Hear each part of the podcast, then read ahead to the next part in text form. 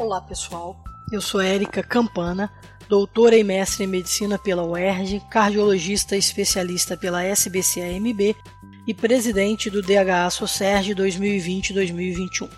Este é mais um podcast de hipertensão e vamos conversar um pouco sobre a recente polêmica dos inibidores do sistema renina-angiotensina-aldosterona em pacientes com Covid-19.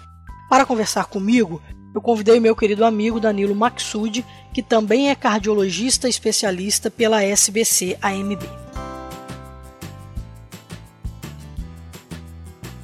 Oi, Erika. Vamos nós de novo aí falar um pouquinho mais a respeito das últimas atualizações sobre doença cardiovascular e a pandemia do Covid-19. Maxud, nas últimas semanas foram publicados alguns artigos correlacionando a atual pandemia do Covid-19 com as drogas inibidoras do sistema renina-angiotensina-aldosterona. Você pode fazer um breve resumo desse cenário para a gente? Pois é, Erika. Uh, nos últimos anos, uh, a família do coronavírus foi responsável por, por algumas uh, epidemias, né, como as de SARS de 2002 e 2004, e a mais recente, a que, estamos vivendo, a, a pandemia do Covid-19. E ela tem uma interface com o sistema renina-angiotensina-aldosterona uh, através de uma enzima conversora de angiotensina 2, que eu vou chamar de ECA2, tá? E que é uma enzima que tem ações fisiológicas contrárias à ativação do sistema, mas também funciona como um receptor do vírus da SARS. Por conta disso, há preocupações sobre o uso dos inibidores do sistema, que podem alterar a concentração e expressão da ECA2 e formulou-se a hipótese de que ela poderia ser, em parte, responsável pela virulência da doença na pandemia do Covid-19 que, que estamos vivendo. Após a publicação do primeiro artigo no Journal of Hypertension, todas as principais sociedades médicas, incluindo a SOCERG e o Departamento de Hipertensão da SBC, publicaram posicionamentos apontando a inconsistência dessas evidências e reforçando a importância da manutenção desses medicamentos. Você pode explicar um pouco sobre qual o papel do ECA2 no nosso organismo? Pois é, Erika, os efeitos completos da ECA2 na fisiologia não são ainda completamente conhecidos. É, sabemos que o sistema renina-angiotensina-aldosterona é uma complexa rede de interseção de peptídeos reguladores e contrarreguladores. A ECA2 é uma enzima contrarreguladora-chave que degrada a angiotensina 2, atenuando assim os efeitos da vasoconstricção, a retenção de sódio e a fibrose. Em, estudo em, estudos em humanos, foi já observado que a expressão de ECA2 está, está bem consistente no coração, nos rins e em células epiteliais alveolares pulmonares. De interesse, os níveis circulantes de ECA2 solúvel são baixos e o papel funcional na ECA2 nos pulmões parece ser relativamente mínimo em condições normais, mas pode ser subregulado em certos estados clínicos. Como inibidores da ECA e BRAS têm efeitos diferentes na angiotensina 2, o substrato primário da ECA2 é de prever que os efeitos desses agentes nos níveis e na atividade da ECA2 sejam diferentes. Apesar da homologia estrutural entre ECA1 e ECA2, seus sítios ativos enzimáticos são distintos e, como resultado, os inibidores da ECA no uso clínico não afetam diretamente uh, a ECA2. Tá? Uh, em contraste com modelos uh, animais disponíveis, existem poucos estudos em humanos sobre os efeitos da inibição do sistema renina-angiotensina-aldosterona na expressão de ECA2. Em um estudo publicado por Campbell no Journal of Hypertension em 2004, a administração intravenosa de inibidores da ECA em pacientes com doença arterial coronária não influenciou na produção de angiotensina, um achado que questiona se os inibidores de ECA têm efeitos diretos no metabolismo da angiotensina 2 direcionado à ECA2. Além disso, poucos estudos examinaram a atividade plasmática de ECA2 ou outros ou os níveis urinários de ECA2 em pacientes que receberam tratamento prolongado com os inibidores do sistema renina. Infelizmente, faltam dados mostrando os efeitos dos inibidores do sistema renina-angiotensina-aldosterona na expressão específica da ECA2 nos pulmões em modelos experimentais, animais e também em humanos. E mesmo que os inibidores do sistema renina-angiotensina-aldosterona modificassem os níveis ou a atividade da ECA2 ou ambos, faltam dados clínicos para indicar se isso facilitaria um maior envolvimento e entrada do novo coronavírus nas células pulmonares. Exato, e esses dados aparentemente conflitantes indicam a complexidade do sistema e de, suas respostas às diferentes vias moduladoras, uh, reforçando o conceito de que os resultados de estudos pré-clínicos podem não ser facilmente traduzidos para a fisiologia humana. Em um artigo publicado no New England em 30 de março de 2020, os autores levantaram um potencial benefício e não um malefício dos bloqueadores do sistema renina-angiotensina-aldosterona frente à Covid-19. Você poderia explicar um pouco qual é o raciocínio para essa proposição?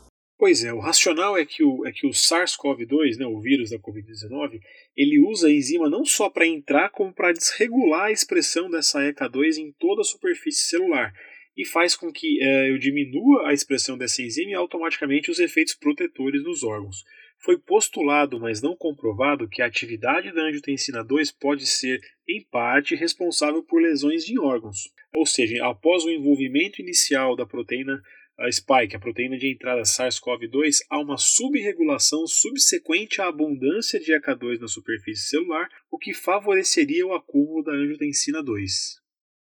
Ah, Danilo, então o que você quis dizer é que a infecção e a replicação viral continuada contribuem para a expressão reduzida da ECA2 na membrana, pelo menos in vitro em células cultivadas. E a regulação negativa da atividade da ECA2 nos pulmões facilitaria a infiltração inicial de neutrófilos em resposta à bacteremia e à viremia e que poderia resultar em acúmulo sem oposição de angiotensina 2 e, portanto, uma ativação do sistema renina-angiotensina-aldosterona local.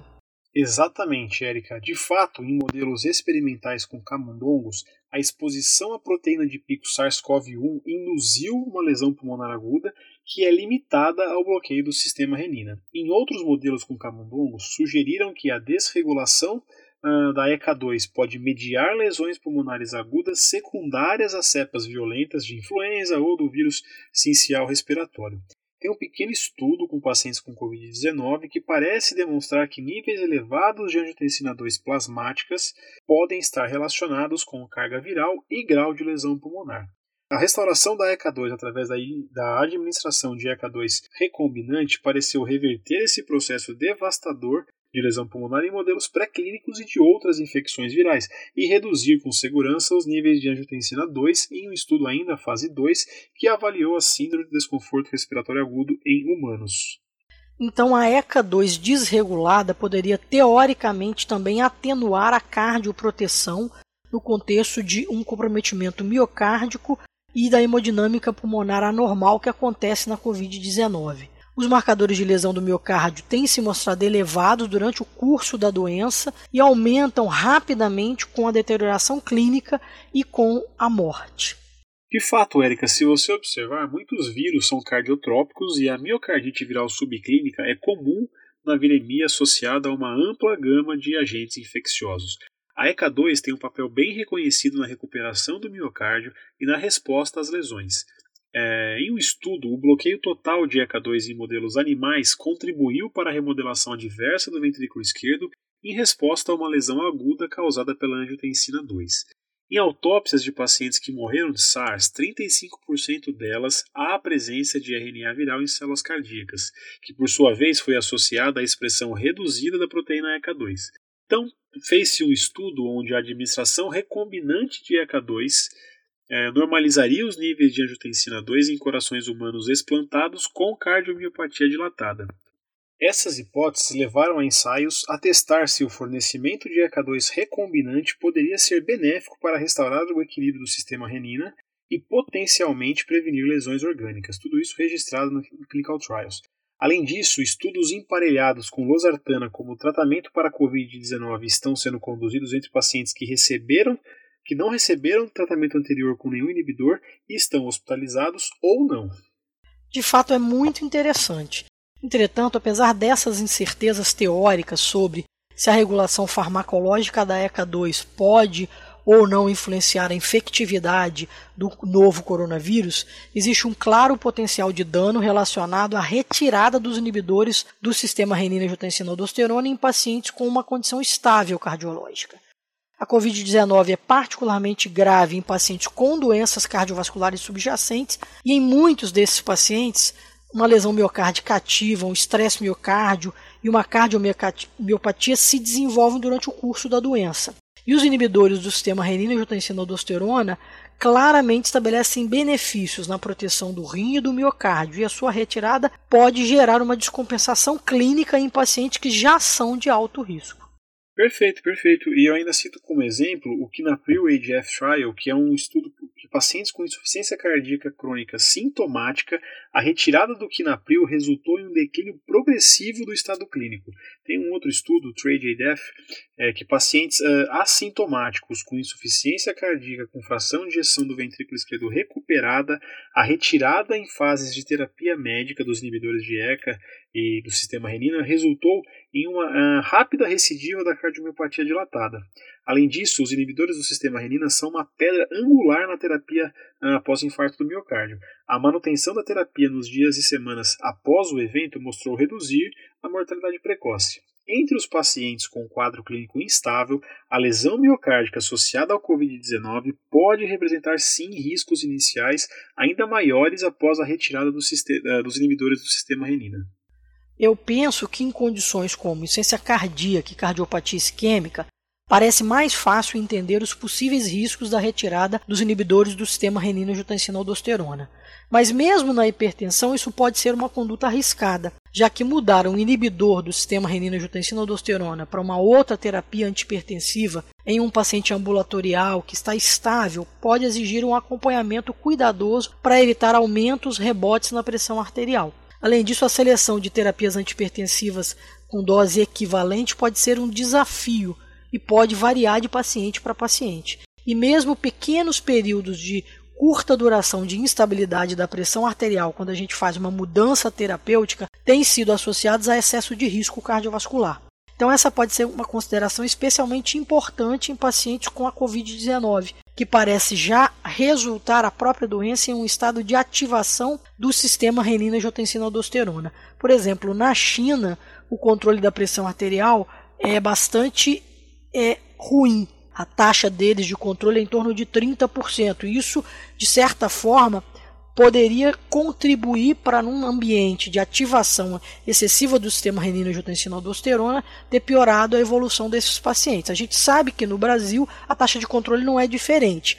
Então, pensar em fazer alterações de medicação naqueles pacientes que já estão estáveis seria muito mais complicado e exporia o paciente a riscos muito mais concretos do que os possíveis riscos da interação entre o sistema renina-angiotensina-aldosterona e as suas drogas bloqueadoras e a COVID-19.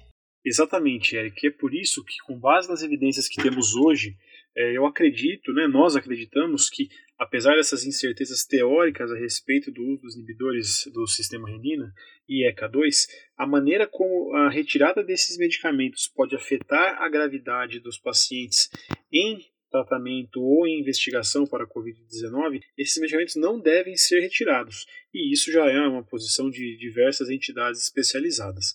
Os médicos precisam estar cientes das consequências não intencionais da interrupção precoce de terapias comprovadas em respostas a preocupações hipotéticas que podem se basear em alguma evidência experimental não completa. E essa é uma recomendação que foi novamente reforçada pelo Diretório de Hipertensão Arterial da Sociedade Brasileira de Cardiologia em mais um posicionamento publicado no dia 31 de março. Perfeito. Eu gostaria então de fazer um breve resumo da nossa conversa. Né? Mensagens para levar para casa. A ECA2 é uma enzima que atua de forma é, contrária, no sentido de um balanço é, da ativação do sistema renina-angiotensina-aldosterona, e é o receptor funcional do novo coronavírus, que, que é o responsável pela pandemia da Covid-19. Estudos pré-clínicos selecionados sugeriram que os inibidores do sistema renina-angiotensina-aldosterona podem aumentar a expressão da ECA2 e levantaram as preocupações sobre a segurança do uso desses fármacos em pacientes com a Covid-19. Os dados é, disponíveis são insuficientes para determinar se essas observações se traduzem prontamente em seres humanos e nenhum estudo avaliou os efeitos dos inibidores do sistema renina-angiotensina-aldosterona na COVID-19. Estão sendo realizados estudos clínicos para testar, testar segurança e eficácia dos inibidores do sistema renina-angiotensina-aldosterona na ECA2. Tá? Tem um estudo que está sendo conduzido com o Bralosartan em pacientes com Covid-19.